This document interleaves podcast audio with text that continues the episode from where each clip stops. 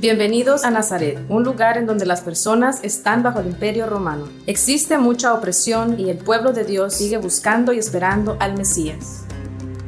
Imagine cómo se sentiría si fuera una preadolescente como María en Palestina y que un ángel le visitara y que le dijera que usted iba a dar a luz a Jesús, el Hijo de Dios. En nuestra primera parada, el ángel Gabriel acaba de saludar a María. Él le dijo que ella sería favorecida y honrada por encima de todas las mujeres.